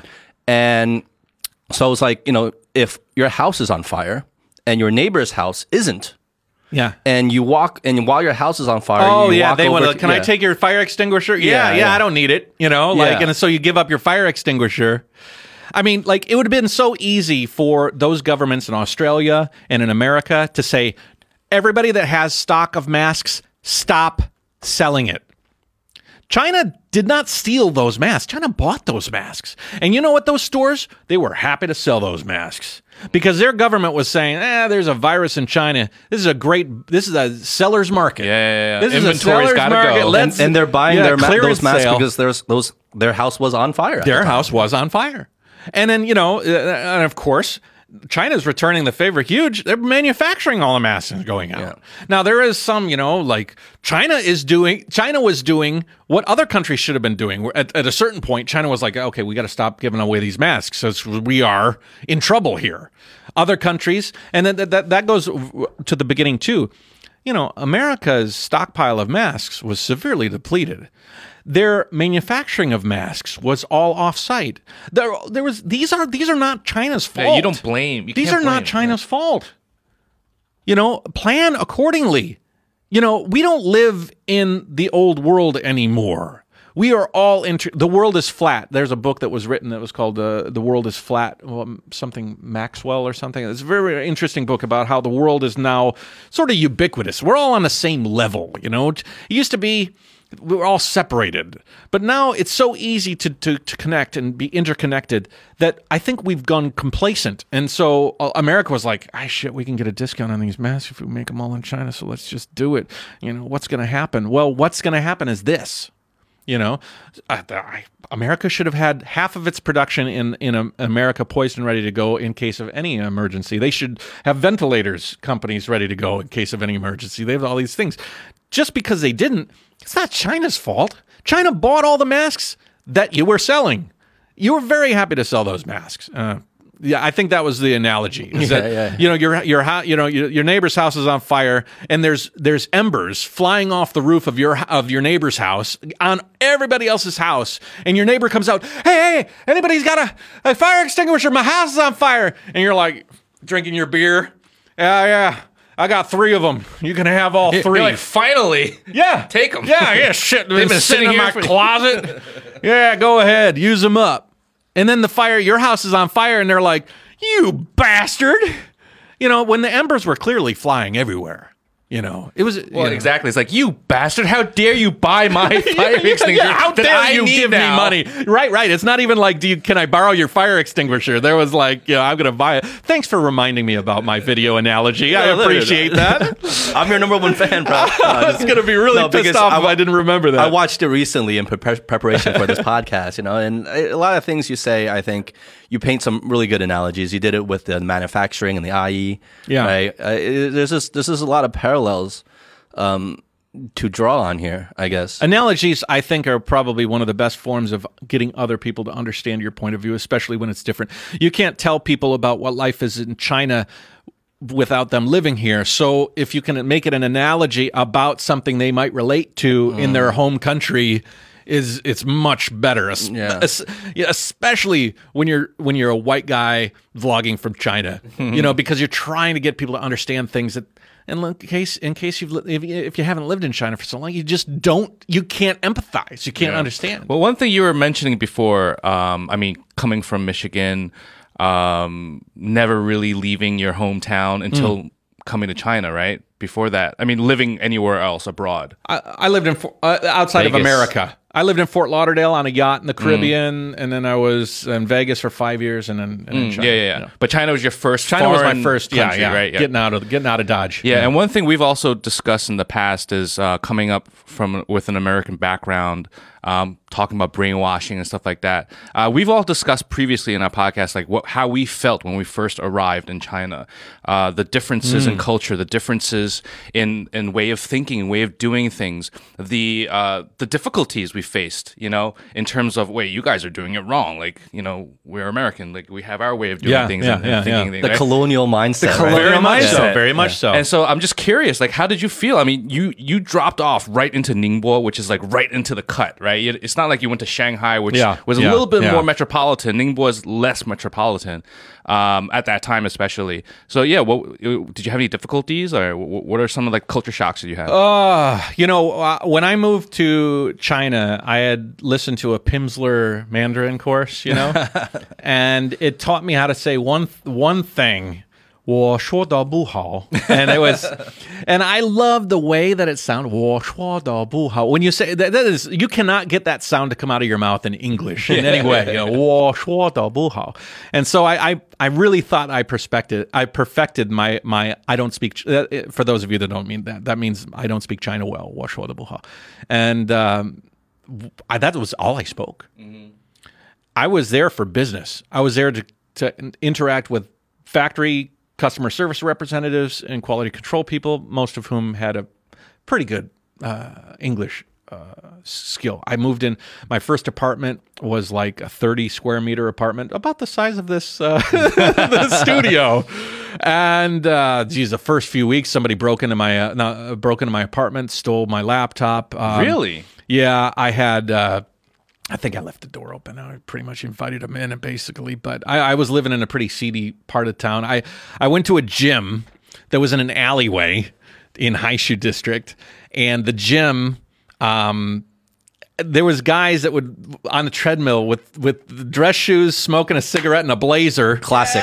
I would swim. They had a pool, and the people would sit next to the pool and ash into the pool, and like so, I would and the smoke would come down, and it would like like create a layer. So when I breathe like swimming, I, I'd inhale like a, a swig, and next to it was a, a massage place where they did like hand jobs and the whole you know the whole uh, Happy like, endings. like the whole happy ending thing. I mean, it was it was a Culture Wow. shock. It was an introduction into China, and uh, but it was a challenge, but it was also exciting. And I was so focused on my business that I was pretty. Uh, I just wanted to make that work, you know, and. Uh, I was interested in networking and I was trying to find people to make things and, and I wasn't necessarily so interested in the culture. I was I was focused on uh, I was kind of like that and I wasn't greedy, but maybe a little not arrogant. What's the word? Where you're not like ignorant maybe? I was just being ignorant voluntarily ignorant to the, the culture and just focused on my mission. Because i had this mission. I'm going to be in china for five years. You were oblivious to the culture. oblivious oblivious. Um, it wasn't until i moved into another apartment and i met a guy named ryan freeman. Ryan freeman was a teacher. And uh, ryan was like a hippie he didn't need business he didn't need money he was teaching just enough to get put money in his pocket in order to live comfortable life. Super schweiger. I mean, really good looking California dude with long hair, and he liked to he'd like to flick it. You know, he was like this is like opposite to me. You know. And so he's like, man, let's do running. And so we we'd run together every morning. And when we run, we'd talk. And then he'd say, you know, I could sleep on that park bench. I'd be happy as long as I had the experiences that that's that's when my life changed and I started fundamentally understanding that experiences don't need to be bought. Experiences can be had in many different ways. And so I started like shifting my idea. If I had met Ryan, uh, my whole life would be Sounds very, like a, an important catalyst. Yeah. Oh, extremely. That's like Life-changing. Yeah, that's why I say like we're all soup. You know, everybody's a spice. You're you're, you're all different spices to my soup, and and some of them are stronger, and some of them are weaker. You know, and some of them make the taste better, and some of them make the taste worse. You know. Uh, and Ryan was a very influential person, and he he was the guy that uh, actually gave me the idea for trike. He's the one that he's the guy that said tadpole tricycle, and uh, and so we were going to do the tour around the world together. And th- me and Ryan, that's a whole story. We got a lot of stories, you know. That's another story. Where's But Ryan now? Ryan's in L.A., married to a Japanese girl. You know, I can actually say this. Ryan was. Um, Ryan was uh, locked up in Japan for uh, he was he he'd bought some remember what was that Silk Road Silk Road remember Silk Road you could buy drugs off of Silk Road and so he Like was a Bitcoin kind of thing? yeah, yeah, yeah, and like Oh, the yeah. like the dark web, you know, yeah, dark web, yeah. And he was in Japan, had a bunch of buddies there teaching English, and uh, they all did MDMA, MD, MDMA. MD, MDMA, whatever, you know. And he was doing it because he was. He's like a shaman, you know. He wasn't doing it like uh, a guy that's getting high and you know Mm-hmm, stabbing. His, he was just trying to experience different percep- percep- per- perception levels. And uh, anyways, the Japanese uh, police caught him and, and locked him up for a little while. And how we were, long? yeah, just a few months. Uh, but they, they, he had no English. He was, he didn't speak any Japanese. You know, he had he, the food they fed him. They actually drugged him. They gave him downers. They give all inmates in jails in Japan downers so that they don't act up. Wow. So he got the, he went there for drugs. He got the drugs, yeah. He got the drugs. Now I'm not I'm not uh, letting a cat out of a bag. He has since started a YouTube channel where he shared this whole story in depth. Like he has a, like a 20 video, two hour per video series where he talks at length without his shirt on about his Of life. course. He's a very interesting guy. I love the guy. You know, uh, love hate him. You know, because that's how you do with good friends. But um, yeah, so me and Ryan have have influence. I think we've influenced each other quite a bit. It's a- you know, that's a good relation. A good friendship is is Yeah. you get as much out as a you're giving. street. And so, uh, yeah, without Ryan in my life, I don't think I would have realized that I didn't need. Uh, as uh, yeah, I was losing my hair. I mean, I used to have nice hair, you know, like before before business and and that sort of entrepreneurial problems and all of those kind of things. And and now I look back. Now I I wouldn't trade those for the world because I use all of those failures in, in everyday life in making my videos and everything, understanding people and understanding, you know, I understand a lot of my, like, I want to make a video about how I understand why people hate China. Like, you're, you're, like, I'm trying not to hate people who hate China. Yeah. Because I understand you're being informed by this crazy uh, monstrosity, this foundation of, of, of propaganda that's, that's wrong you know it's wrong but so is so is the the fact that Trump lost uh, won the election is wrong So- so- and, and, you know those people that stormed the Capitol in in January 6th a lot of them were motivated by belief systems that they 100% wholeheartedly believe it is so hard to empathize with people that you are so diametrically but I, gosh, I, I can't say diametrically opposed because they're uh, as enthusiastic for the truth as you are. It's just their idea of the truth. I'm sorry, is wrong. It's just uh, Well, wrong. well, their idea of the truth is every bit as realistic To and them, the truth to to, them, them, as it is your them. truth is to you. Yeah. So like you put yourself in those shoes and you feel about your own truths and you're Yeah. like, no one could ever change my mind about that. Yeah. Well, that's how they feel. Yeah. Right. And but it's also like kind of this like double standard, right? This double. There's this. Well, what we were just talking about was like a foundation, like your foundational beliefs.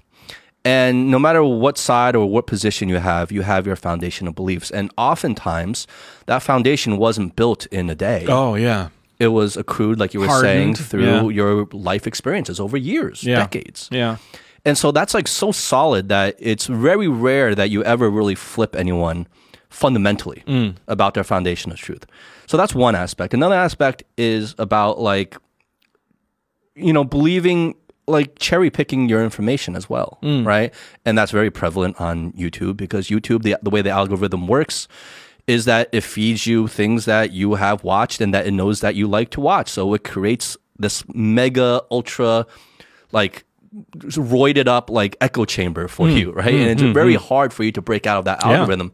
You have to really try hard to break out of that algorithm. That that algorithm was designed and created by some of the smartest Yeah. people in the world, right? Make it feel good. So, but it's also about this uh, going back to this double standard. It's about cherry picking information and choosing what you want to believe versus what you don't want to believe. So, like in the context of China, again, it's just like, you know, so often in the West, you are so easy, you are so quickly to believe any negative news that comes out of China. So, if it's something negative, of course, that's of course that's going to happen. That's that's what China is. Negative news, you are so quick to believe. But when it comes to positive news, Yeah. Because there are positive things. Uh, there, there are negative things about China, but then there are plenty of positive things too. But positive things, it's like no, no, no, no, no, no. That, that's lies. Like that's what the government wants you to believe. That's propaganda. You can't believe that. Mm, hmm. You can only believe the negative things, and it's just like kind of subconscious cherry picking of information that leads us astray. I will stew on a negative comment on my YouTube channel for a day, but I'll have tons of positive comments. You know what I mean? But that one negative one just gets under your skin, and you're like, "What the hell are you thinking? You know, why are you calling me that, or why are you saying that thing? It's so wrong. It's so blah blah blah." And there's this, you know, it, it- like if Winston, and I'm just saying that if Winston is playing a part, right? If he is truly exaggerating his point of view in order to attract an audience, I understand it because I am kind of being caught up in that as well. And it's intoxicating. It's intoxicating to say something very strongly, very authoritatively, and have everybody agree, love you or hate you, or you know, it gets like you kind Trump. of excited. It's like- it's like it's Trump. does. explainable. It is. It's explainable. It is so understandable. And I could like there was a point where I've been produ- I've been uh, delivering some of my old videos recently of travel, my cycle travel, and they are getting horrible views. They're getting horrible views, and I'm like, all I have to do is say something angry or hateful, and those views will come back. Instantly, and there's that there's that desire, there's that devil Tempta- on my shoulder, there's that temptation? temptation, and I'm like, hmm, I can really understand how how people fall into this hole that they can't get out of. Winston, for example, has a channel. And now I know Winston. He talked to me about this. He told me he's like, man, I don't. I'm not really a big fan of this kind of opinionative uh, content that I do. I'd much rather just fix cars and drink beers or hang out with my friends. And so he started up this channel called Worthless Whips, where he's fixing up cars in America.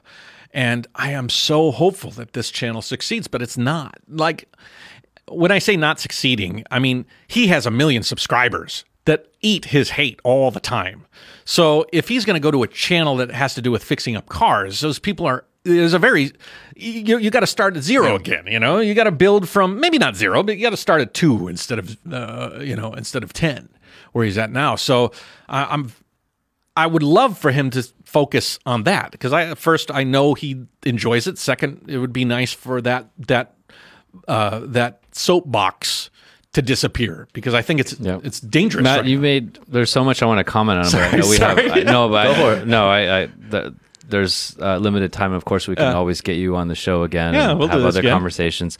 Um, maybe I'll just zero in on a couple. But you, um, you guys both talked about like this this notion of negativity having this magnetism towards people, right? You said that you know stewing on negative comments, like even one for a whole day, even Hmm. though you might have a thousand positive ones, right? And um, it's interesting. There's a, there's a 1983 study, and it's in Harvard Business Review. Um, I'll read you the abstract, right? But basically, it says, and it's related to book reviews, right? And it's using book reviews as a lens. But it was shared by Adam Grant. Adam Grant's a really great organizational. He's a quite well known author and um, podcaster and et cetera, professor. Um, but anyways, he shared this study conducted by someone else, and it said that using edited excerpts of actual negative and positive book reviews, the research that these professors did supported the hypothesis that negative evaluators of products would be perceived as more intelligent than positive evaluators, right? And negative reviewers were perceived as more intelligent, competent, blah blah blah, et cetera, right?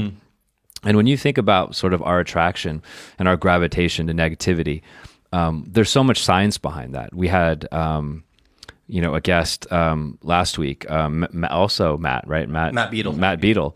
Um, and you know his message much was very much the same as like focus on the strengths, not the weaknesses. Focus on the positivity, all that kind of stuff.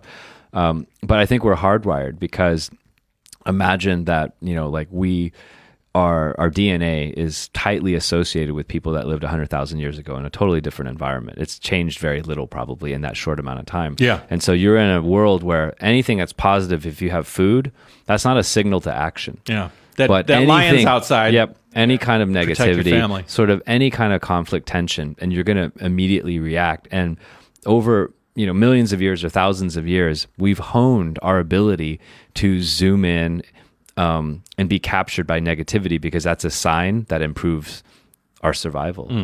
And Hmm. It's fight or flight, not it's fight smile or and love. and then going back sort of to the positive message that you're sharing on the travel and all that stuff that's the stuff that's truly nutritious right? That's the stuff that people really need long term to be healthy and to be to have great wellness. Um, but the stuff that people crave for instinctively on a day-to-day basis is that negativity.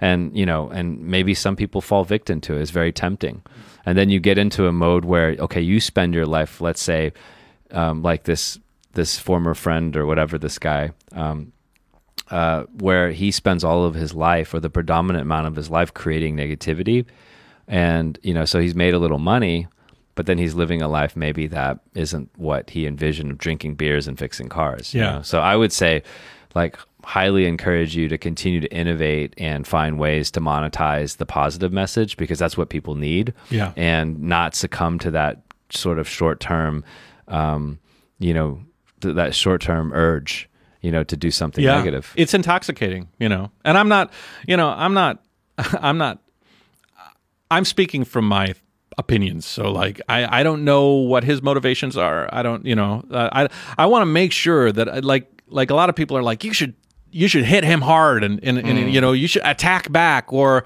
you know, all these things. Listen, Winston does what Winston does and people will lins- listen to what, what he says. I just want to be another voice out there that that might be able to go up against it. And I don't know what his motivations are. I don't know what. I just know that we were friends once, and and from that I, I make the Well, didn't he also create like a fake email, like this whole iChongqing thing, right?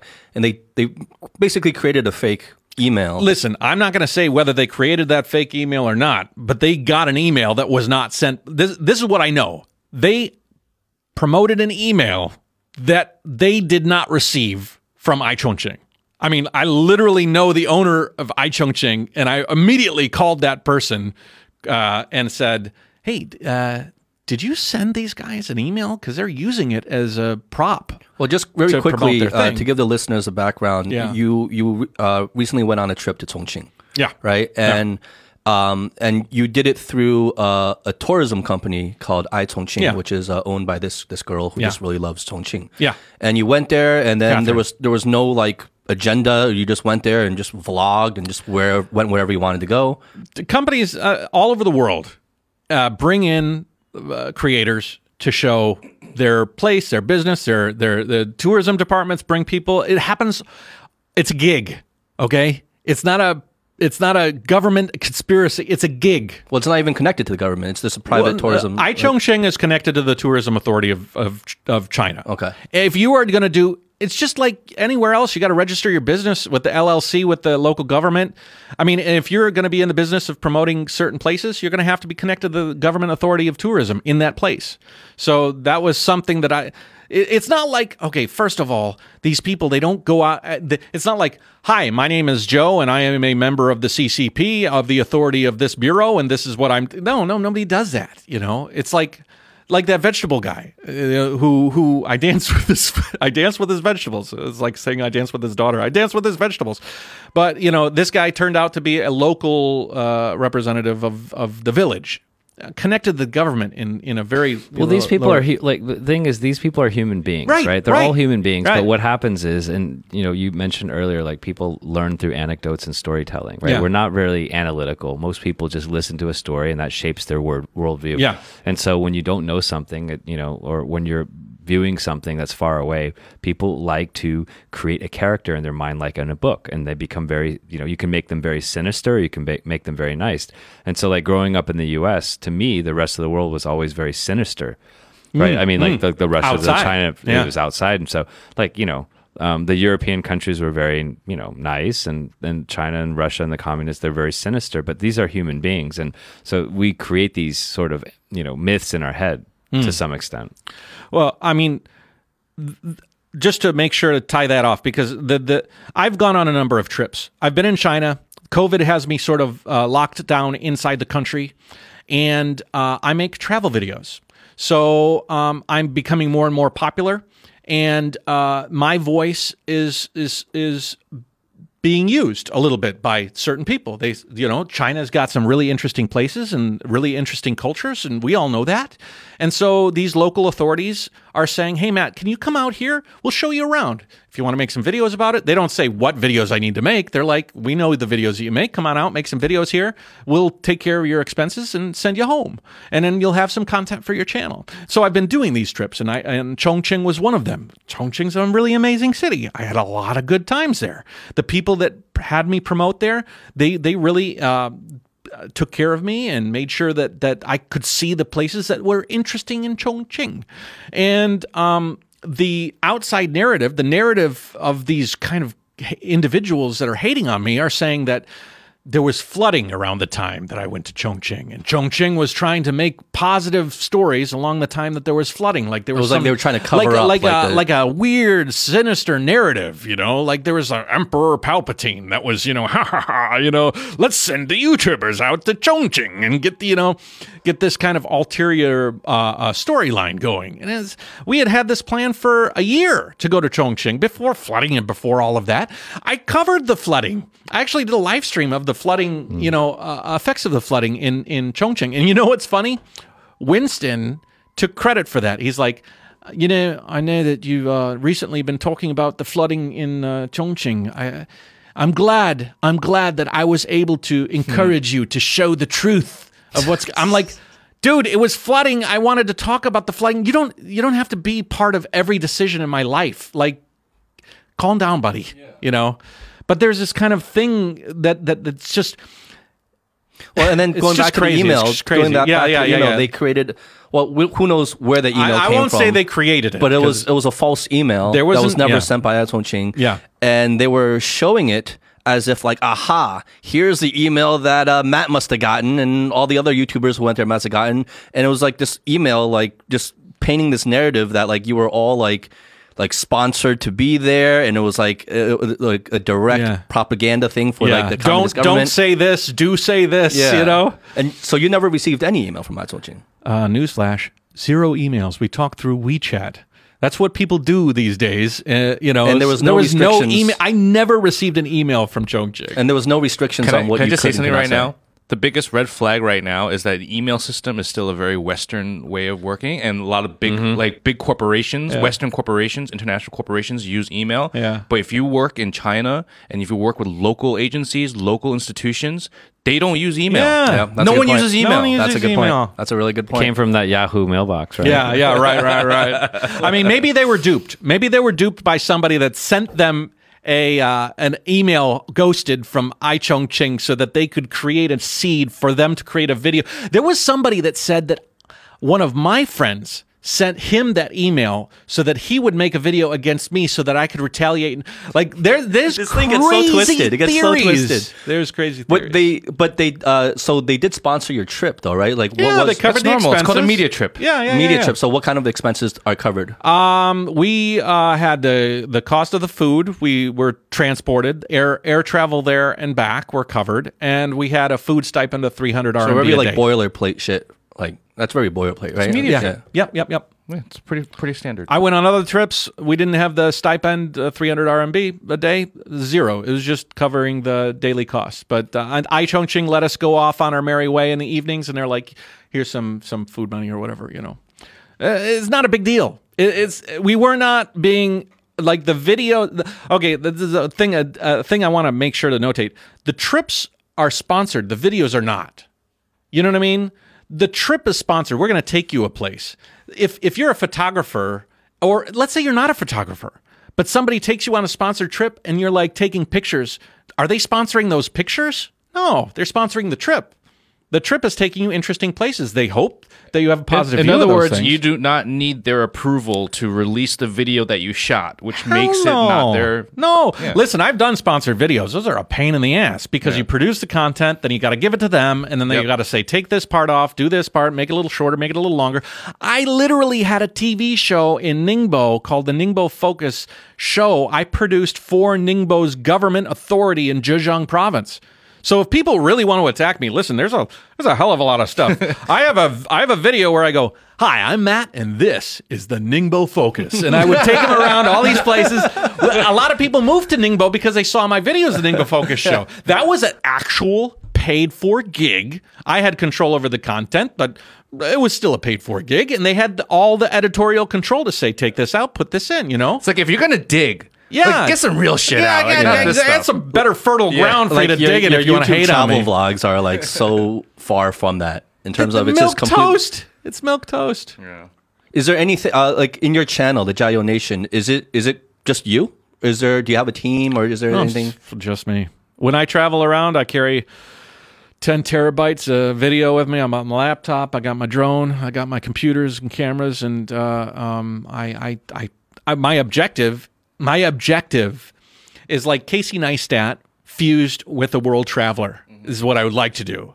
You know, tell engaging stories. They don't have to be all about food. They don't have to all be about cycling. They don't have. They're just a life. There was a there was a guy that uh, did a um that there was a lot of inspirations for the tour, but there was one guy who did cycling the globe was his Facebook page, and Thomas Anderson, and he just posted a picture with a story, like two paragraphs every day. Today I went to so and so, and it was hot weather, blah blah blah, and I always closed my eyes and looked at his picture and closed my eyes and envisioned his life that day. And I was like, "Oh my god, if he did that in video, that would be so neat." You know? So when I designed my tour, I'm like, "That's what I'm going to do." I'm going to tell the daily story of a guy's life as he's traveling around the world. And so I, I made that entire, so I don't have a studio. I'm a mobile studio. I literally every night I would try to make the video and, you know, and uh, you know that's what I found passion for. I don't necessarily have as much passion for this life sitting here in China doing what I'm doing today as, as I do on the road. I, I'm editing the old videos of me in China, and I'm looking at the sparkle in my eyes. I'm like, oh, Matt. Old Matt. I remember that. That's the Matt I know. That's the Matt I uh, want to get to again, you know. But I mean, we're all having to do what we want to. I mean, shit. Uh, I, I realize we're running low on time, but I have a CCTV series of videos that are coming up that are just going to be phenomenal as soon as those are are going to be started to be edited and delivered out. Um, so that's like that's. I'm biding my time right now because So hold on. You say CCTV videos in the sense that they're going to release on CCTV? I started my Douyin Toutiao Hongshu and uh, um, Bilibili about three months ago. Anybody listening, it's uh, Jiao Ma Te, uh, uh, Te be added to horse. We'll, we'll put ma. the links in the description. Jiao Ma Te. Um, from that, I've become pretty popular right away. And that popularity has encouraged people like with media organizations uh, to say, hey, would Matt be interested in doing this? Would Matt be interested in doing this? Because they see my my personality and they say, oh, that guy would be good for this project or that project. CCTV Online. So it's the online platform of CCTV. Uh, CCTV is like the biggest, you know, and news media entity in, in China. It's, it's, so so they came up to me um, and they said we're doing a TV show, a travel show, and uh, we like your personality. We'd like to be the the chief character in the show, and it's uh, uh, ancient cities from from over a thousand years uh, old, and they. You know what's awesome is that I've done a lot of like uh, media. I've done my own TV show. Very rarely did they tell you to give them input, but they said, "Where would you like to go?" Wow. Whoa, so cool, right? So I was like Zhangjiajie, and I was like, you know, all these cool places, and they're like, well, Zhangjiajie. th- They were even thinking about having the mountain villages in Zhangjia. Zhangjiajie is like the Avatar Mountains, you know. So they were thinking about the mountain villages, and those are ancient. Some of those are pretty ancient. And then they were, I was going to be rappelling down the sides of those mountains, Wow. picking herbs and stuff. Wow. You know, you know, really, really neat stuff. Uh, that ended up falling off. So I gave them like five ideas for cities. They had five ideas for places. We ended up compromising Chaozhou, Lijiang, Chengdu, and Dunhuang. Dunhuang is that uh, city in the deserts up north near Mongolia where there's like a little oasis. It's on the Silk Road. It's like this really crazy thing. And so they put together this show, the show concept. So they gave me the opportunity to, to to choose the places or at least have some input. Then they chose the four locations. Then the the show itself was we are going to videotape Matt vlogging in these places. The episodes, we're going to stay three days in every location. So three days in Ch- Chaozhou, three days Lijiang, uh, uh, Chengdu, and Like Dunhuang. vlogging for JaYoe Nation, like doing your JaYoe Vlogging Nation. for Jayo Mata. So you're still doing your own content. so it's like a third person perspective. yeah, that's amazing. dude. It's kind of a mind fuck, dude. dude. So they're like, so they're like, and it was, it was. I- I've got fourteen hundred videos on my YouTube channel. Each one's about ten minutes long. You do the math, and I've been in front of a computer for about four hours each for every episode. You do the math. I know how to edit. I know what uh, my personality is like. I know how how to. Inter- I'm like the best actor they could ever ask for because so he's asking me. He's like. Um, this street sells dumplings or whatever. Could you go talk to that uh, shop owner and vlog it? Like me personally, and then we'll walk around you and we will videotape you doing your thing. And I'm like, sure, yeah, yeah, I did a million times. It's So like I- asking me to walk. yeah, yeah, breathe, go breathe. Could you breathe over there for a second? Okay, you know. So I started like, oh, it was so amazing. Now the other thing is that each city for this project is going to be encapsulated into a seven-minute episode. So we recorded in each city hours and hours of footage, hours and hours and hours. And he's going to have to take all of that and trim it down to seven minutes in every location.